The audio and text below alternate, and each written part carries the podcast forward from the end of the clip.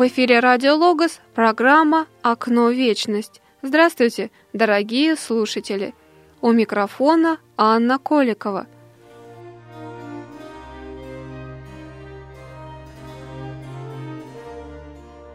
Сегодня мы рассмотрим икону Вознесения Господня из праздничного ряда иконостаса Успенского собора во Владимире, принадлежащую кисти Андрея Рублева. Иисус вывел учеников своих из города и повел знакомой дорогой на гору Елеонскую. Поднявшись на вершину, Господь остановился. Остановились и ученики. Подняв руки, Господь благословил их и стал подниматься от земли, возноситься к небу. Скоро светлое облако совершенно скрыло его от взоров апостолов. Потрясенные, склонились они в благоговейном поклоне и стояли потом долго, грустно, глядя в опустевшее небо. В столь неожиданном разлучении с учителем Господь не замедлил утешить своих учеников. Тотчас им явились два ангела в белых одеждах и сказали, что Иисус придет к ним таким же образом, как они видели его восходящим на небо. Слова ангелов наполнили сердца апостолов глубочайшей радостью.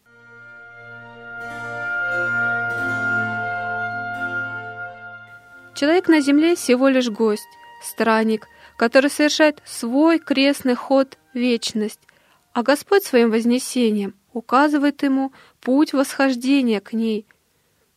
Икона Вознесения из собрания Государственной Третьяковской галереи, написанная Андреем Рублем в 1408 году, разделяется на два регистра – верхний и нижний. Вверху во славе Мандорле – поддерживаемый ангелами, изображается Христос. Образ Спасителя заключен в разноцветные круги, представляющие собой небесную сферу, наполненные золотыми лучами, расходящимися подобно солнечным. Изображение Христа является солнцем правды, восходящим над землей. Восседающий на невидимом престоле Спаситель – облечен в традиционные для его иконографии одежды – хитон и гематий, но на иконе праздника они не синего и красного цвета, а золотисто-желтого цвета божественной славы. Внизу, на фоне гор, две симметричные группы удивленных апостолов, в центре – Богоматерь, и по сторонам ее – два указывающих на небо ангела.